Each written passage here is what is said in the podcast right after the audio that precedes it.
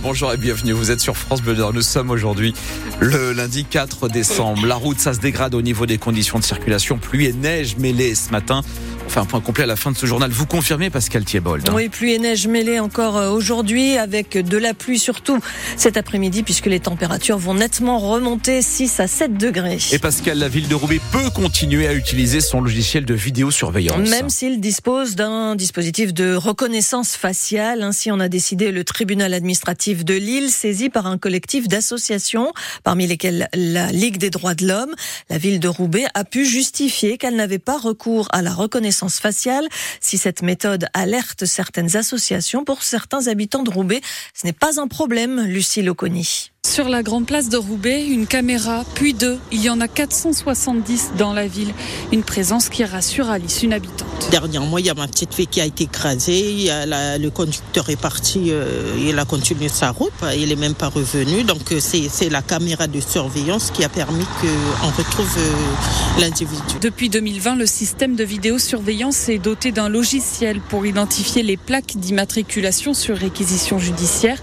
Et même s'il existe une fonction reconnaissance, reconnaissance faciale. Cela ne perturbe pas Matisse et Ibrahim, étudiant à Roubaix. Pour sécuriser, pour retrouver euh, des infractions, euh, je pense que ça peut être utile. Donc oui. La mairie a expliqué au tribunal qu'elle n'utilisait pas cette reconnaissance faciale, mais le simple fait de détenir ce logiciel pose problème à la Ligue des droits de l'homme, selon Philippe Vervac, président de la section Nord. On peut s'inquiéter que euh, cette fonctionnalité soit effectivement déclenchée, et on peut aussi craindre qu'à la faveur de nouvelles formes de législation répressive ou de, ou de contrôle accru, bah, qu'on se retrouve avec une généralisation euh, du recours à la reconnaissance faciale. Le gendarme de la protection des données, la CNIL, s'est rendu à Roubaix en avril dernier pour s'assurer qu'elle était bien désactivée. Elle n'a rien signalé d'anormal. Les suites de l'attentat de samedi à Paris qui a fait un mort et deux blessés, l'agresseur qui avait fait allégeance au groupe État islamique est toujours en garde à vue. Radicalisé, cet homme de 26 ans souffre de troubles psychiatriques. Il avait arrêté son traitement en avril dernier. Hier, le ministre de l'Intérieur, Gérald Darmanin, a réclamé que les autorités puissent exiger une injonction de soins pour des gens dans son cas afin de prévenir des passages à l'acte. Nous reviendrons sur cet attentat avec notre invité tout à l'heure à 8h moins le quart, Marine Le Pen, députée du Pas-de-Calais est conseillère départementale Rassemblement National. Elle participe au conseil départemental du Pas-de-Calais qui s'apprête aujourd'hui à voter des aides en faveur des sinistrés des inondations.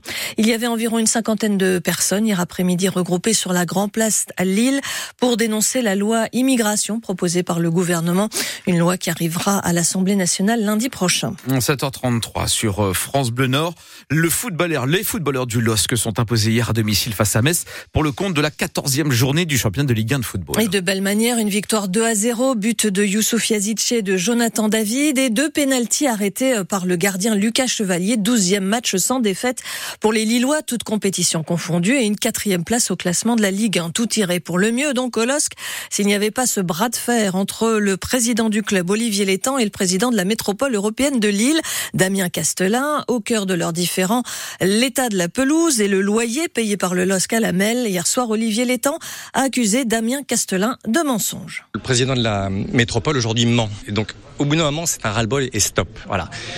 Dire que le LOSC est le club résident, c'est faux. Je vais vous donner une anecdote. Quand on a été champion de France au mois de mai 2021, pleuvait. Et donc on a souhaité faire les célébrations du titre de champion de France ici, au stade Pierre-Mauroy, pour accueillir 50, 60 000 personnes. On nous a refusé l'accès dans le stade. On est là simplement pour dire, est-ce qu'une collectivité supporte ou pas son club La réponse est non, de façon très claire. Aujourd'hui, plutôt que d'être supporté, le LOSC est la vache chalet de la Melle.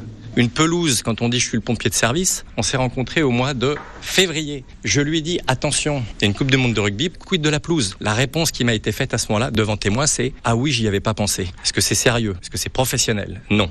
Olivier Létang, le président du LOSC, qui a reçu le soutien de supporters pendant la rencontre hier, à travers une banderole déployée à l'attention du président de l'AMEL, Damien Castelin, lui proposant d'échanger des pierres bleues contre une pelouse, en référence à l'affaire euh, pour laquelle il est mis en examen pour recel d'abus de confiance. Hier soir, pour le dernier match de cette quatorzième journée de Ligue 1, Marseille a renoué avec la victoire après presque deux mois de disette. L'OM a battu Rennes 2-0.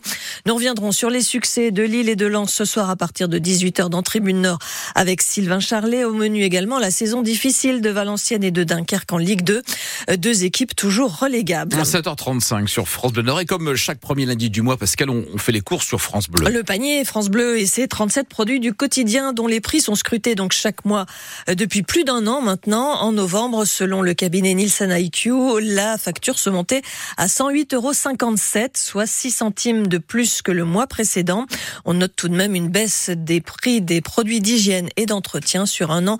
L'inflation s'établit à 8,58%. Du monde hier sur la butte du Diplodocus, cette butte de terre qui est coincée entre l'A1 et l'A25 à Lille.